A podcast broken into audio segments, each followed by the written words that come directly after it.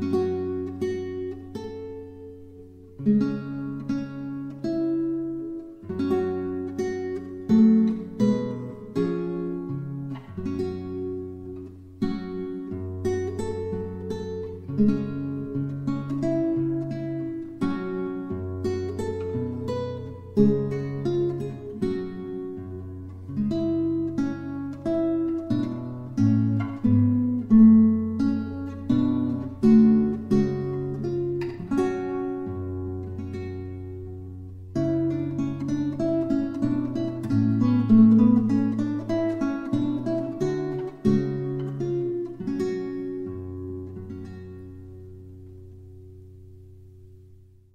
Gott gebiert seinen eingeborenen Sohn in dir, es sei dir lieb oder leid, ob du schläfst oder wachst, er tut das Seine. Der Mensch aber ist wahrhaft Sohn, der alle seine Werke aus Liebe wirkt, der aus Gott die Liebe in sich schöpft.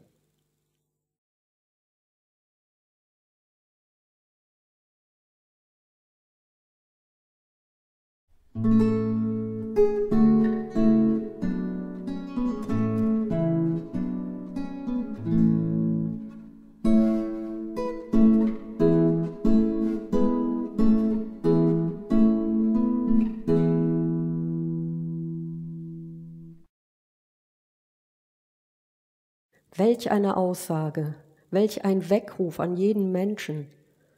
Es ist ein wirksames Gesetz, das sich vollzieht. Es ist der Wille und das Wort Gottes, das sich stetig im Menschen verwirklicht, ob er sich dessen bewusst ist oder nicht. Ist sich der Mensch dessen nicht bewusst, ist er den Schicksalskräften des irdischen Lebens ausgesetzt, wird er in Situationen kommen, die ihn schmerzen und zum Fragenden werden lassen. Warum passiert mir das? Was hat das zu bedeuten? Warum lässt Gott das zu? Aber auch Glückserfahrungen von Schönheit und Einheitserlebnissen können in ihm das Gefühl von Überwältigung aufsteigen lassen. Eine Erfahrung, die über ihn hinausdeutet. Etwas ist größer als das begrenzte Ich. Etwas in uns soll zur Geburt kommen, während wir unser Leben im Außen leben. Es ist nur eine Frage der Zeit und von Inkarnationen, wann wir dessen inne werden. Etwas ist in uns angelegt, das geboren und lebendig werden will. Gott ist immer in uns, nur wir sind so selten zu Hause. In dieser Liebe, in der Gott sich selber liebt, in der liebt er die ganze Welt. In dieser Lust, in der Gott sich selber genießt, in der genießt er die ganze Welt. Das zur Geburt reife Kind ist sich seiner Lage, seines Seins nicht bewusst.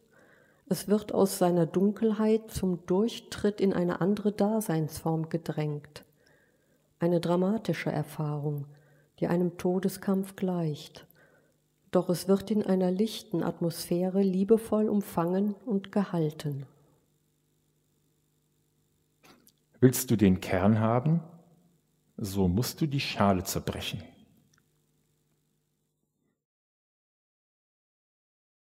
Was das Kind als Automatismus erfährt, wird dem bewusst gereiften Menschen in der Hingabe an das Göttliche in ihm zuteil. Aber auch hier muss zuvor ein Sterben vorausgehen.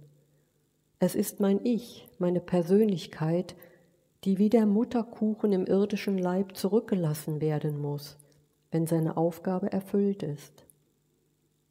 Meine Seele kann sich ihrer göttlichen Wesenswirklichkeit bewusst werden, und so wird sich Gott der Welt bewusst durch uns.